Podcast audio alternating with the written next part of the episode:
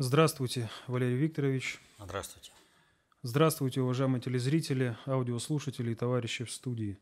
Сегодня 20 апреля 2020 года. Первый вопрос возвращает нас к одному из прошлых выпусков вопроса-ответа с просьбой пояснить. Э, в частности, сам вопрос звучит следующим образом. Государь Путин э, призвал безвозмездно выделить деньги пострадавшему от пандемии бизнесу. Эти деньги предприятия смогут направить на решение текущих самых неотложных задач, в том числе на выплату зарплат. Инсайт экономистов подтвердился. Э, там, кстати, речь шла об одном триллионе рублей и даже внешних заимствованиях. Но в выпуске вопроса-ответа вы говорили, что это придет, приведет к гиперинфляции. И ведь это так. И государь не делает этого из-за этого. Э, зачем же Путин согласился завалить экономику триллионом?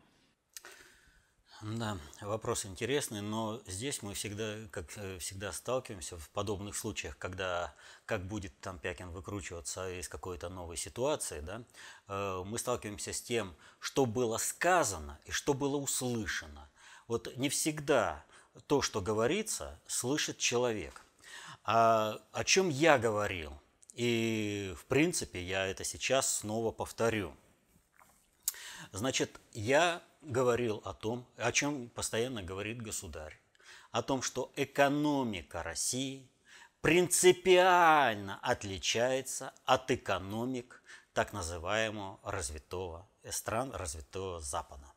Дело в том, что экономика России – это э, криптоколониальная экономика. Управление этой экономикой во многом выведено за рубеж – оно не находится в государственных руках. При проведении управления экономикой государственное управление вынуждено это учитывать всегда. И малейший сбой в учете этого фактора ведет к тому, что э, экономика России рухнет, и мы снова превратимся в сырьевой придаток Запада, как это было в 90-х годах. Соответственно этому методы спасения, которые есть у стран Запада, на которых базируется управление глобального предиктора, и управление э, и способы, которыми осуществляется управление экономикой России, они разные. Там позволено достаточно много э, для того, чтобы э, было, точнее позволено до коронавируса, было позволено достаточно много для того, чтобы за счет ограбления колониальных и криптоколониальных стран, например, России, э, компенсировать э, свои убытки. Так, например, кризис 2008 года был компенсирован за счет э, ограбления России, за счет чего э, лучшим банкиром э, мира была признана Набиулина. Все, она лучше всех выполнила условия. Деньги – это предельно обобщенная информация о продуктообмене. Соответственно, этому, тому, что э, Россия не вполне самостоятельная не вполне самостоятельно управляет экономикой сама, у Путина ограниченное поле для маневра по спасению своей экономики. И э, Путин в этом отношении должен так или иначе входить в диалог с э, глобальным предиктором, а он работает достаточно медленно, поскольку управление осуществляется бесструктурно, и постоянно Путин вынужден отбивать э, внешнюю атаку на экономику России, которую осуществляют э, американская страновая элита и подпиндосники России, э, э, находящиеся в России. Э, мы забыли, что Кудрин требовал оказать финансовую поддержку именно банкам. Ведь задача Путина была пройти между Сцилой и Харибдой. И эта задача остается, несмотря на то, что уже выделена э, помощь. Задача была сохранить работающие механизмы. Россия не ложится э, под э, глобального предиктора, как это легли западные страны. И уж э, что у них там будет, это, что называется, запасайтесь попкорном. Вот. Путин спасал экономику теми способами, которые у него были спасти именно сейчас. Это не означает, что в будущем он не имел возможности вот эти самые долги простить и погасить за счет государства. Он в настоящее время не имел возможности помочь мелкому и среднему бизнесу так, чтобы экономика России не была перегружена инфляционными э, деньгами, которые бы грохнули нас, как Веймарскую республику. Вот о чем шла речь. Ему нужно было помочь точечно. То, что Путин спасает мелкий и средний бизнес, уже видно давно. Вот э, у нас катастрофически не хватает денег в экономике.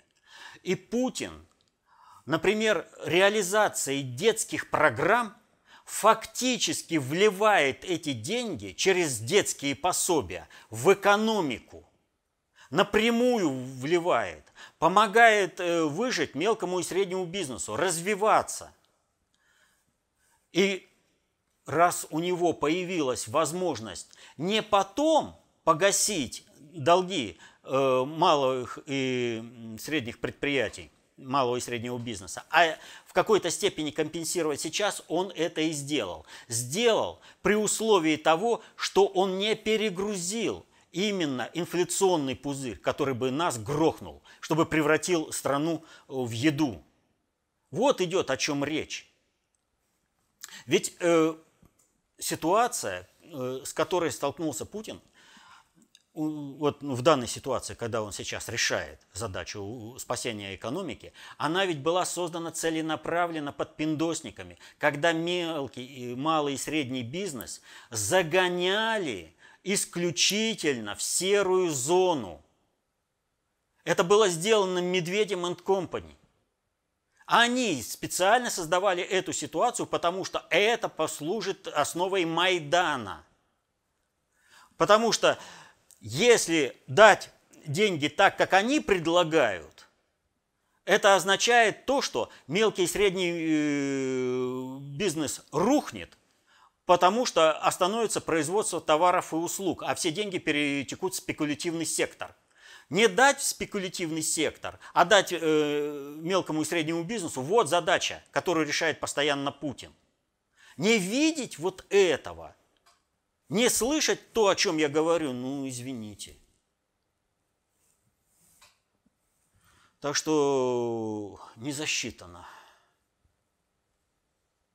А то, что Путин уже сейчас имеет возможность э, оказать поддержку малому и среднему бизнесу, не означает автоматической поддержки малого и среднего бизнеса. Есть еще исполнители – а исполнители – подпиндосники. И они максимально работают на, том, что, на то, чтобы состоялся государственный переворот, э, и в стране снова настали бы ну, что-нибудь типа святых, как им э, мнится 90-х, когда они могут беззастенчиво грабить страну и сбегать после этого с награбленными куда-нибудь на ривьеру.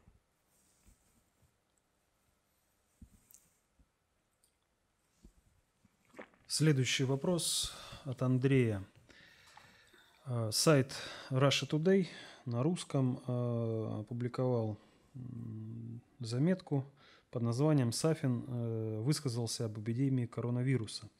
Уточните, какой Бывший сайт? российский теннисист Марат Сафин поделился мнением по поводу ситуации с распространением коронавируса. «Я думаю, что людей готовят к чипизации», — говорит он.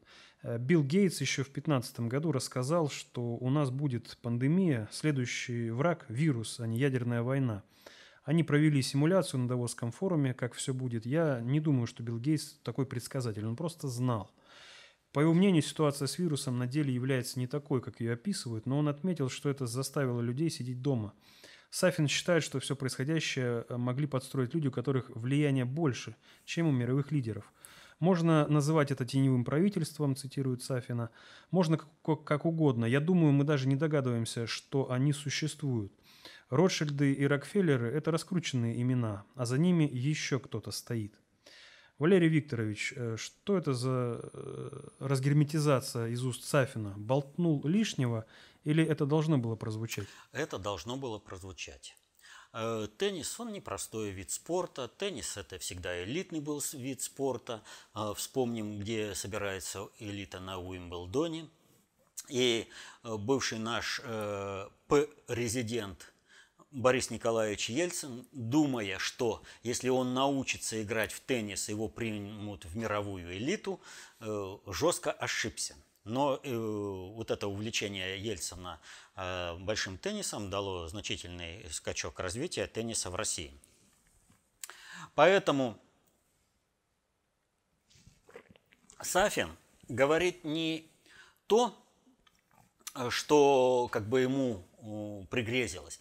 А вот все эти теннисисты, имея отношение вот к элите, которая, э, которую они услаждают, так скажем, своей игрой в теннис, так или иначе, вот эти вот общие разговоры, они перетекают и в сферу спорт, э, спортсменов. Так или иначе, сейчас вопрос о существовании мирового правительства встал со всей очевидностью. И, соответственно, этому Э, нужно э, этот процесс направить э, совершенно в другую сторону, так, чтобы он не угрожал действительно глобальному управлению. Так вот, чтобы понять, о чем идет реально речь, о каком мировом правительстве, нужно знать, что существует два типа управления – структурное и бесструктурное. В реальности они комбинированы. Но в чистом виде, если вот так вот взять э, в превалировании э, управления, то э, структурное управление осуществляют страны, государства, а бесструктурное управление осуществляет глобальный предиктор, то самое мировое правительство.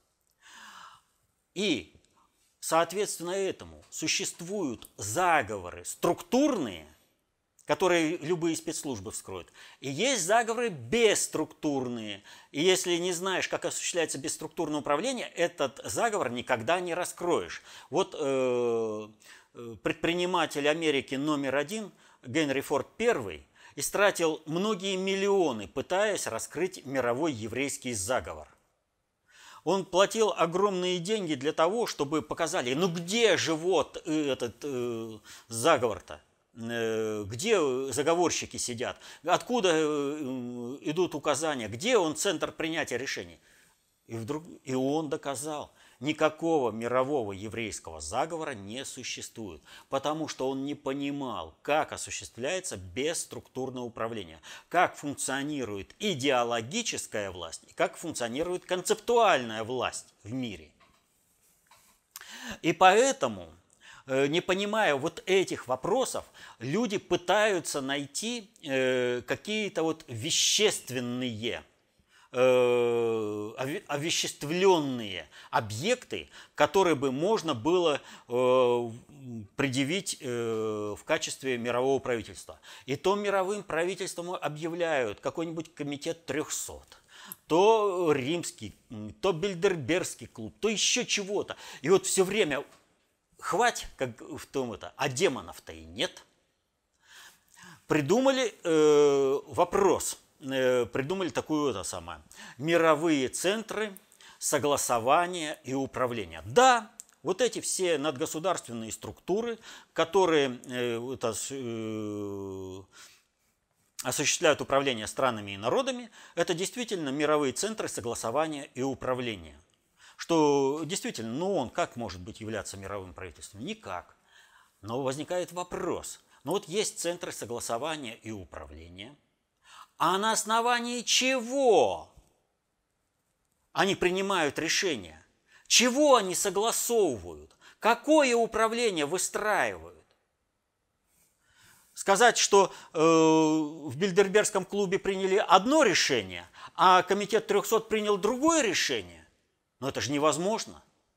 А если мы увидим, что люди одни и те же перетекают туда и сюда, а не возникает ли вопрос тогда о том, что есть некая такая референтная группа э, товарищей, которая, входя в надгосударственные структуры и распространяя там бесструктурно информацию, выстраивает единое информационное поле, а управление процессы информационный, распространение информации есть управление. Они выстраивают единое информационное поле, и тогда мировые процессы двигаются как бы сами собой. Ну вот так вот, просто вот захотели, туда пошли э, развитие мирового искусства и мировых вот этих технологий. Вот это стало человечество интересовать, другое стало человечество интересовать. На самом деле э, концептуальная власть, она э, имеет два значения. Это власть идей, которыми руководствуются люди в своей жизни – и второе значение – это группа э, людей, которая человек или группа людей, которая может сформировать эти идеи, сформулировать эти идеи, которыми будут потом руководствоваться люди в своей практической деятельности. И здесь работает правило. Каждый в меру понимания работает на себя, а в меру непонимания на того, кто знает и понимает больше. Соответственно этому, если конкретно группа людей, понимая, что земной шар, он э, конечен, и когда-то Э, все, будет, все страны между собой контактируют и будут организован единый мировой народно-хозяйственный комплекс народов на планете Земля, то, соответственно, этому э, встанет вопрос, а кто и с какими целями будет управлять этим народно-хозяйственным комплексом? Мы все постоянно слышим о том, что глобализация есть. Э, такая. И э, государь про это говорил, что глобализация процесс объективный, но он не сказал другого, что управление этим объективным процессом осуществляется субъективно. Но оно осуществляется. Давайте вспомним, совсем недавно было такое движение, как антиглобалисты. Нам говорили, это народ против глобализации. Вот, смотрите, они плывут на пароходах, арендованных кем-то, э, летят чартерными самолетами, арендованных кем-то, э, двигаются на поездах, арендованных кем-то, они размещаются на площадках, э, арендованных кем-то, они получают питание, которое проплатил кто-то. И что показывалось? Показывалась альтернатива – Ребята, вы не, вам не нравится глобализация? Но ну, посмотрите, вон антиглобалисты. Куда они не приедут, они город разнесут в щепки. Вам это надо? Народ напуган, все согласились на эту глобализацию по определенным правилам. И все, антиглобалисты моментально рассосались. Так вот, задача э, сейчас, когда происходит коронавирус, когда по команде реально все страны вдруг сели на самоизоляцию и карантин. Все страны приняли одно такое решение. От, закрываются от болезни, которая не самая страшная. У нас эпидемия это была пострашнее в ноябре месяце 2019 года. Ничего, школы закрывали, но ничего не происходило, не закрывали города. А вопрос заключается в чем? Вопрос заключается в том, что я еще раз говорю, любая эпидемия, она полностью перестраивала мир. Глобальное управление, осуществляющее э, вхождение в структурное управление через используем эту терминологию, мировые центры э, согласования и управления, такие как Бильдербергский клуб, там, Римский клуб, Комитет 300, другие – вот. Так вот, глобальное управление, осуществляющее управление глобализацией в своих целях, То есть на кого должна работать вся экономика и как это э, природные ресурсы должны потребляться. Потому что все понятно, что капитализм с таким э, безудержным ростом потребления, он планету сожрет и, в общем-то, человечество вымрет. Значит, ресурсы надо поберечь, отсюда всякие экологические движения. Отсюда э, желание э, воплотиться вирусом, чтобы внести свой вклад э, э, в решение проблемы перенаселения. Вот. Но это же элита. А этот э, принц Эдинбургский, он в какую-то входит э, в государственное управление, в каких-то ложах заседает, да? А откуда у него эта мысль? Вот э, я поясню на таком вот примере. Вот э, есть какое-нибудь э, предприятие, ну на работе, да, и вдруг появляются два-три товарища, которые между собой договариваются, и они выстраивают такое информационное поле, что несмотря на заданные параметры функционирования этого предприятия, все рабочие вопросы решаются так, как э, нужно этим двум-трем товарищам. Потому что они создали информационное поле, в рамках которого все остальные принимают эти решения. И конфликта вроде нет, и управления э, нет. Могут там сказать, а вот они там что-то такое это, между собой договариваются, да он там дружок там начальника или еще чего-то. Но реально никакой структуры управления нет. Хотя э, отдельных личностей видно – так вот, это и есть глобальное управление. То есть люди, сформулировавшие задачу глобализации и осуществляющие эту глобализацию на протяжении веков, вот, они э, и являются тем самым правительством. Но искать его структурным способом бесполезно. Его можно только вычислить, если знать бесструктурное управление. Но и в этом случае лучше с ним наладить диалог, нежели вступать в конфронтацию. Что, в принципе, Путин и сделал.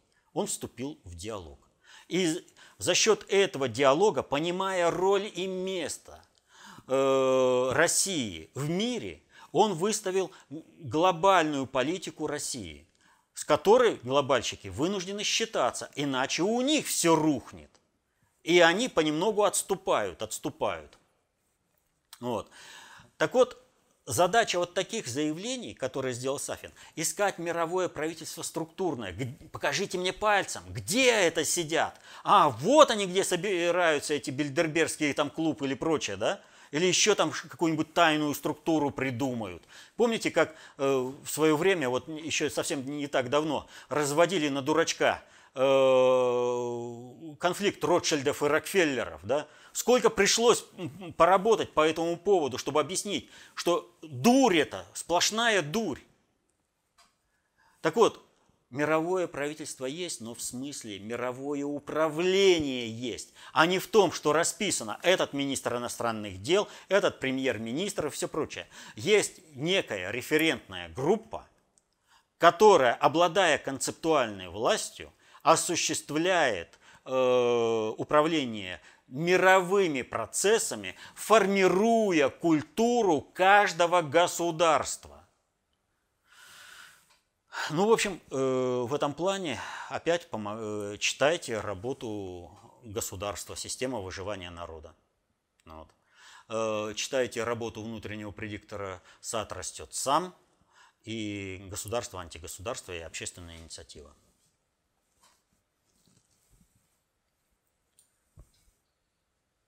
Следующий вопрос. Э, Валерий Викторович, как будет складываться среднесрочное будущее Китая как центра концентрации управления, если его ждут триллионные возможные иски за вирус? Когда резко упал спрос на его товары по всему миру, ведь ведущие страны переводят производство обратно к себе, выделяя реальные деньги. Это такое переформатирование со стороны ГП или Китай реально упадет? Конечно, переформатирование. Опять же возвращаемся. Если кто-то думает, что центр концентрации управления – это именно государство, которое обладает какими-то там компетенциями, На самом деле не так. Глобальный предиктор может перенести свои надгосударственные системы управления в любую точку мира, и это будет центром концентрации управления, поскольку будет управляться мировыми процессами. Сейчас глобальная вот эта точка управления находится в Великобритании и Соединенных Штатах, дезинтегрировано, и частично э, в Европе. Э, надо перенести по тандемному принципу э, на новые точки. Там уже меняются климатические зоны, место особо не приду, как сказать, ну, оно уже становится некомфортным для проживания, нужно поменять. Глобальный предиктор, он, в общем-то, путешествует, я уже рассказывал. Египет, Венеция, Генуя, Э, и вот э, Европа, э, Великобритания, США. Вот. Так вот, Китай к тому, чтобы он стал центром концентрации управления, начали готовить еще в 15 веке, когда Китай закрылся от всего мира. И вот тогда начали готовить к тому, чтобы он стал центром концентрации управления.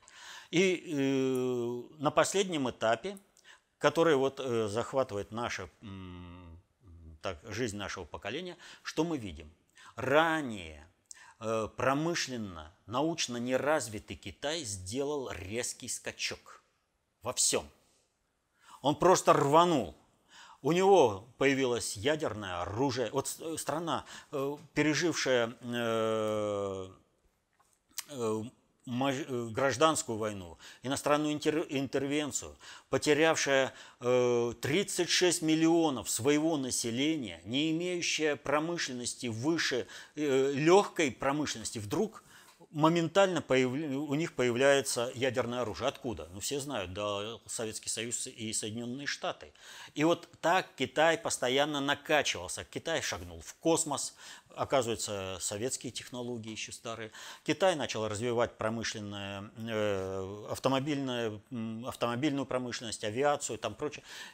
В Китай вынесли производство. Китай стал э, фабрикой для всего мира как э, даже появилась э, поговорка, все, что не сделано, сделано в Китае.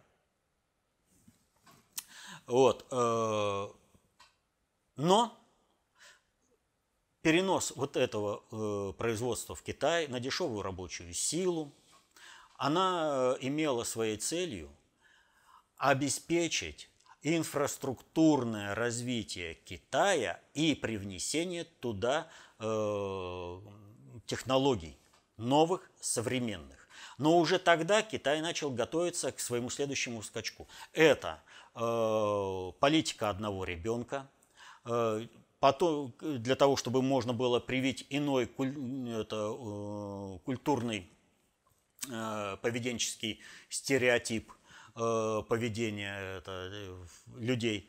Э, потом, значит, им нужно было нарастить эту массу, отменили политику одного ребенка. То есть фактически это, вот этой вот цивилизации затронуто где-то порядка 300 миллионов живущих по побережью. Все, что вглубь Китая, это, в общем-то, биологическая масса. Вот.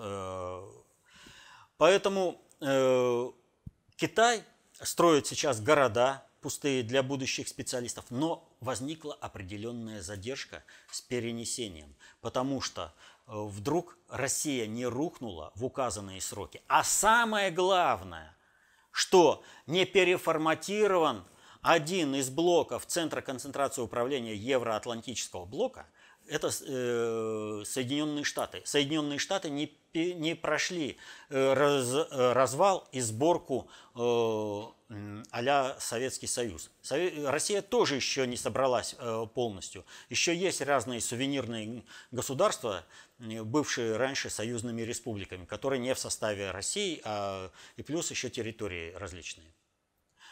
Поэтому несмотря на то, что Китай наиболее готов э, быть центром концентрации управления, а Иран э, там вообще все в зачаточном состоянии, тем не менее у Китая еще сделать и очень и очень много. И одним из элементов, что нужно сделать Китаю, это резко улучшить его экологическую обстановку и э, возможность, используя интеллектуальных ресурсов для э, высокотехнологичного производства, чтобы э, обладали такими компетенциями, которые бы давлели над э, другими странами и народами, вот как Соединенные Штаты э, одно время. И тем самым строили бы не пакс американо, как это было у американцев недавно, а э, китайский мир. Вот. Соответственно, этому э, что нужно сделать? Нужно часть грязного производства и особенно производства э, товаров э, такого, ну как, ширпотреба вывести в те страны, которые сейчас э, получают этот ширпотреб из Китая.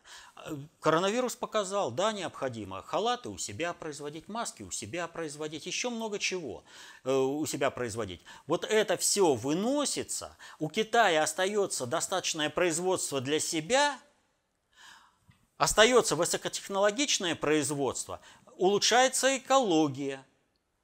И э, Китай сделал следующий шаг э, к тому, чтобы стать центром концентрации управления.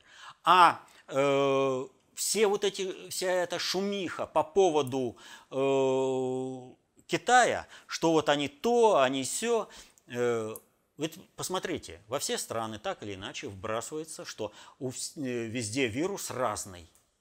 Все страны подверглись атаке разным вирусам. Но Китай, его социальная организация оказалась наиболее эффективной справиться с этим вирусом. А весь мир кошмарится на том, что э, Китай э, ну, кошмарится этим коронавирусом. И говорится, сейчас вот смотрите, вот э, Китай виноват в том, что это китайский там вирус и все прочее. Но при этом другие ученые говорят, не китайский, это вот у нас там миланский вирус, это в Соединенные Штаты там прибыл там, да. И э, с одной стороны показывает Китай, он какой мощный, да. Вот Понимаете, для Соединенных Штатов, которые живут в долг, 20 триллионов, они говорят, а вот мы с Китая это возьмем.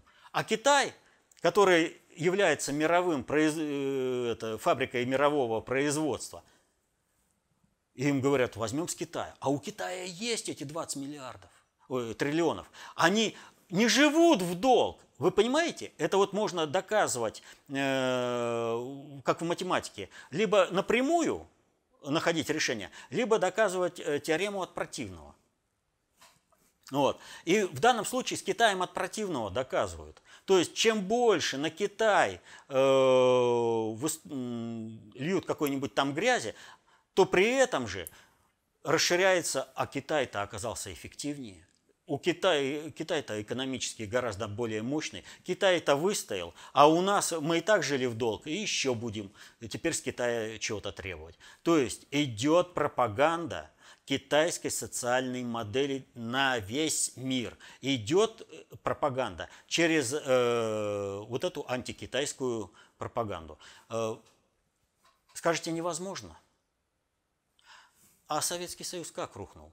Разве в Советском Союзе не было антикапиталистической, антиимпериалистической пропаганды? До такой степени эта пропаганда была сильна, что население в своей массе захотело этого капитализма. Ровно тот же самый алгоритм, ровно те же самые приемы. Поэтому все у Китая идет нормально – Э, в том плане, что э, Китай становится центром концентрации управления. Но, повторяю, ключ от всех процессов в мире лежит в России. И это позволяет Путину э, достаточно эффективно договариваться с глобальщиками и противодействовать американским страновикам и подпиндосникам в России в их желании уничтожить Россию и превратить ее в сырьевой придаток Соединенных Штатов.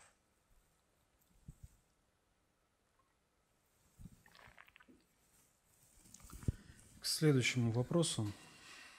Валерий Викторович, Госдума приняла законопроект о переносе празднования Дня окончания Второй мировой войны со 2 сентября, когда в России отмечался День воинской славы, на 3 сентября, день окончательного разгрома нашими войсками Квантунской группировки. Для чего это... Нет. 2 сентября была подписана капитуляция на крейсере Миссури. Ну, я зачитываю, как вопрос к нам пришел. Для чего это было нужно? Почему СПЧ при президенте, ссылаясь на то, что в этот день произошла трагедия в Беслане, резко выступил против этого? Прокомментируйте, пожалуйста, что происходит. Вроде бы все заняты коронавирусом, а тут решают исторический вопрос, который можно было обсудить в более спокойное время. В каждой стране сейчас, когда идет истерия – под, э, по коронавирусу решаются различные политические задачи переформатирования государств. И сейчас это требует, вот э, то, что происходит в России, требует очень серьезнейшего теоретического обеспечения, чтобы достигнуть России суверенитета. Иначе будет происходить вот так. Что такое? Вот 2 сентября 1945 года Япония подписала капитуляцию. 2 сентября. Никаких оснований переноса. На 3 сентября, разумных оснований нет, кроме одного – уничтожить историю России, столкнуть лбами два события, затереть теракт в Беслане, День памяти э, погибших детей в Беслане. Разве можно было вообще даже... Нет никаких оснований вообще переносить. Потому что на Востоке было подписано, э, подписана капитуляция 2 сентября. Даже если бы она была подписана где-нибудь так в 23.30, там, на Востоке, то это все равно 11 часов до Москвы. Вы понимаете, еще полдня, полдня. То есть все равно это 2 сентября. Это не как на Западе. В ночь э, с 8 на 9. В Москве уже 9, а в Европе еще 8. Это совсем другой вопрос. Капитуляция была 2 сентября. А для того, чтобы вырастить Иванов, не помнящих своего родства, для того, чтобы уничтожить историю России – вот и проводятся такие мероприятия. Тем более, повторяю, целенаправленно оскорбляющие большую группу людей, кто скорбит по памяти погибших детей. А нормальный человек не может не скорбеть по этому поводу. По, по тому теракту, который не люди совершили в Беслане, это просто невозможно. И то, что сделано было, это скотство. Просто скотство.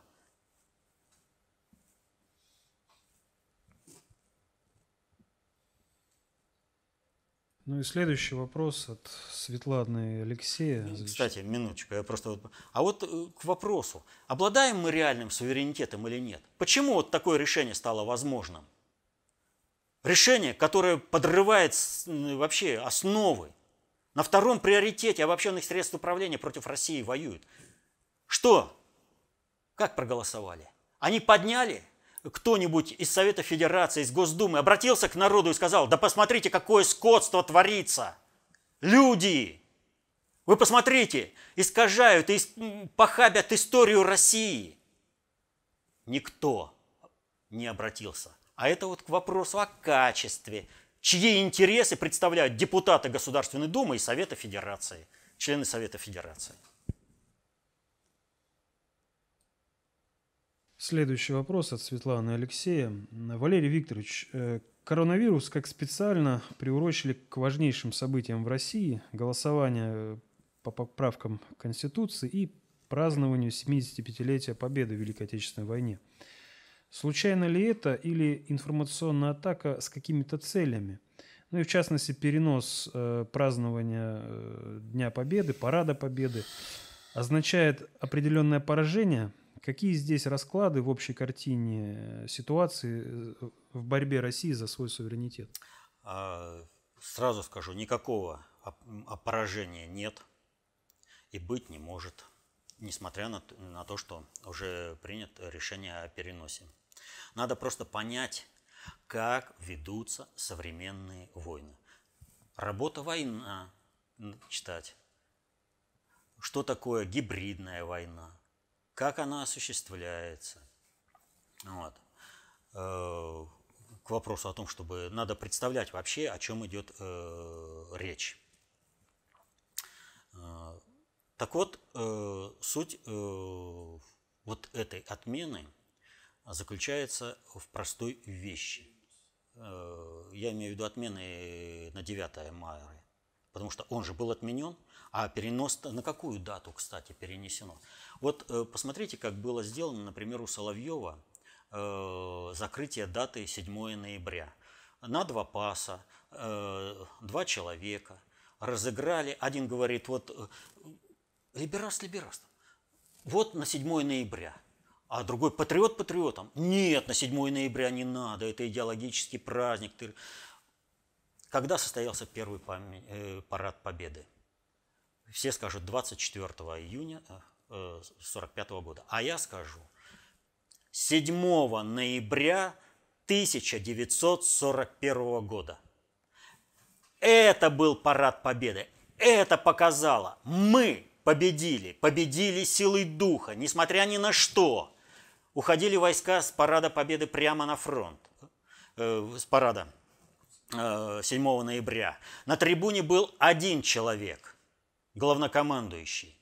Не успели даже э, корреспонденты, эти, фо, э, кино, эти документалисты к началу парада. Но парад состоялся.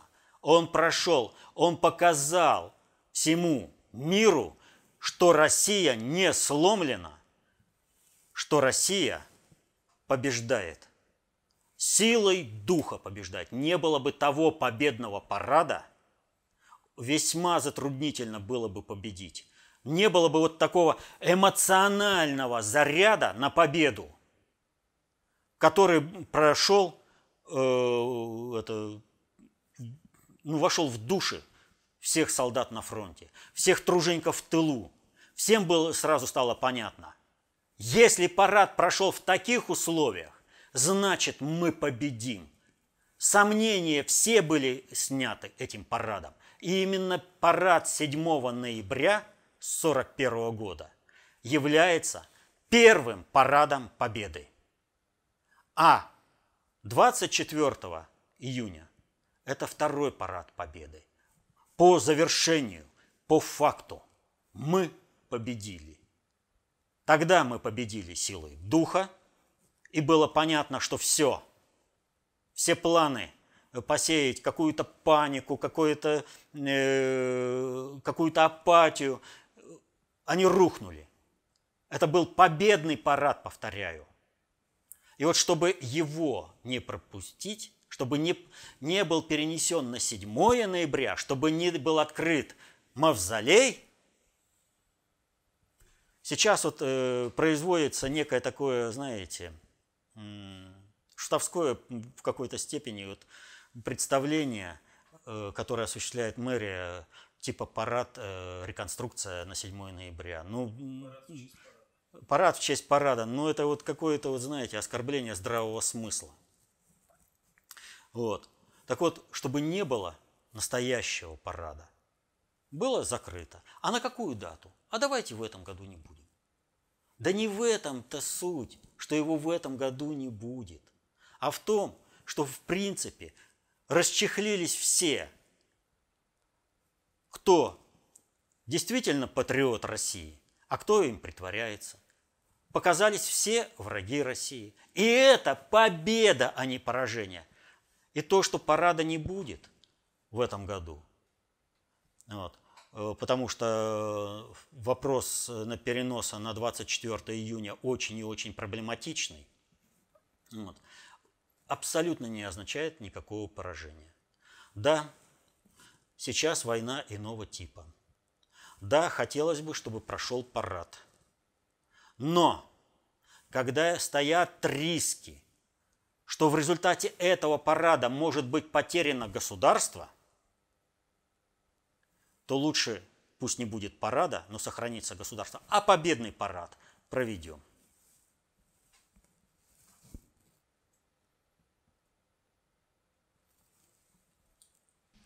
Ну, еще пару вопросов, которые нас возвращают к предыдущему выпуску, вопрос-ответ от 13 апреля. Так вот, в предыдущем выпуске э, вы говорили, что после 91 года население стало, первое, выстраивать теневой сектор экономики, и второе, воссоздавать максимальную степень развития наивысшей достигнутой ранее обществом социально-экономической нет, формации. Нет, нет, я говорил только, что э, тот уровень э, развития государства, который закрепился в культуре народа, вот он стал воссоздаваться на, на основе общественной инициативы. Э, правильно ли я понял, пишет Павел, э, что если бы ГП не запустил повторно разворовывание ресурсов элитами – то народ совершил вторую социалистическую революцию, и именно это не устраивало ГП. Нет. Совсем не это. Как, в принципе, и то, что кто-то мог подумать, что какое-то спасение могло прийти там от каких-то мафий, от каких-то криминальных структур. Я говорил о том, что ситуация – сложилось таким образом, что когда государственное управление, структуры государственного управления предали интересы народа, предали интересы государства, то народ на основе своей общественной инициативы стал выстраивать параллельный теневой контур продукта обмена и управления. И вопрос о том, насколько здесь участвовали криминальные структуры, он заключается как раз в том, что даже криминальные структуры были вынуждены определиться, с чем они, с кем, с народом и государством, или же с подпиндосниками, которые пришли грабить страну. Вот о чем я говорил. Криминальные структуры в принципе, никакая мафия в принципе не может построить государственное управление. Вот вообще от слова совсем мафия не способна на это, в ней это не заложено. Строит народ на основе достигнутого уровня развития государства, закрепленного в культуре. Как получилось? Различные директора заводов, различные предприниматели, они были заинтересованы в том, чтобы производить какую-то э, продукцию, сбывать ее и выплачивать зарплату своим э, сотрудникам. И когда государство Госплан от этого дела уклонилось, люди начали искать связи между собой, между предприятиями, налаживать э, другой контур.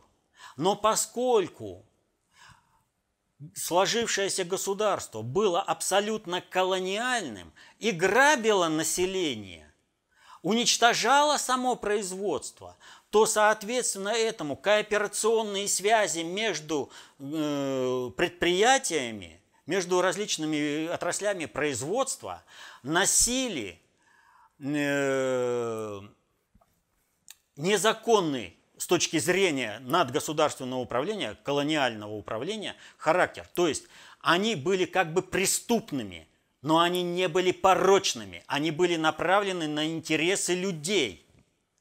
И одни криминальные структуры, вот понимаете, весь производственный сектор фактически попал в криминальную зону, не будучи преступной, по, это, порочной по сути. А одни криминальные структуры стали способствовать развитию производства. А другие криминальные структуры стали способствовать тому, чтобы на заводе производства остановить, а станки сдать на металлолом и на этом жить. А потом сбежать куда-нибудь в Грецию или еще куда-то и там жить. Вот о чем шла речь. Речь шла о том, что народ на основе своего культурного кода, на, ур... на том уровне, который развитие государства закрепилось в культуре народа, стал воссоздавать государство помимо официальных структур управления экономикой и политикой. И естественно, поскольку это противоречило тому колониальному управлению, которое было выстроено со стороны Соединенных Штатов э, через государственное управление э, во главе с П-резидентом Ельциным, это попадало под э, категорию, что это криминальное какое-то управление. Но оно было таким, таковым лишь потому, что управление государственное было антинародным по своей сути. Вот Иисус Христос, чтобы вот понятно было э, разницу это, Иисус Христос по законам того времени был преступником. Но был ли он порочен? Нет. Он говорил совершенно о другом. Он говорил о том, как жить по-человечески. Вот то же самое реализовалось в стране в 90-е годы, когда прошло э, разграничение между порочными, действительно криминальными структурами и народными структурами, выстраивающими государство заново. Вот о чем шла речь. И, э, естественно, у глобальщиков не было интереса в том, чтобы Россия встала, обрела свой суверенитет. И, соответственно, этому, естественно, давили всякими способами. Что же касается реально криминальных структур, ну, вспомните, э, кто вывел людей, на, посадил на шпалы, э, на рельсы, чтобы остановить продуктообмен в обществе, вообще, чтобы остановились безостановочные производства – тем самым эти криминальные структуры мафии, реально это были мафии, они поставили под угрозу вообще существование народно-хозяйственного комплекса Советского Союза, еще во всем комплексе. И, соответственно, этому как домино бы посыпалась вся экономика мира. Глобальщики, в принципе, не могли этого допустить. Что они устроили? Они устроили э, черный вторник. Вот. И э, Кириенко, который устроил вот этот дефолт, посмотрите, все нормально с его карьерой.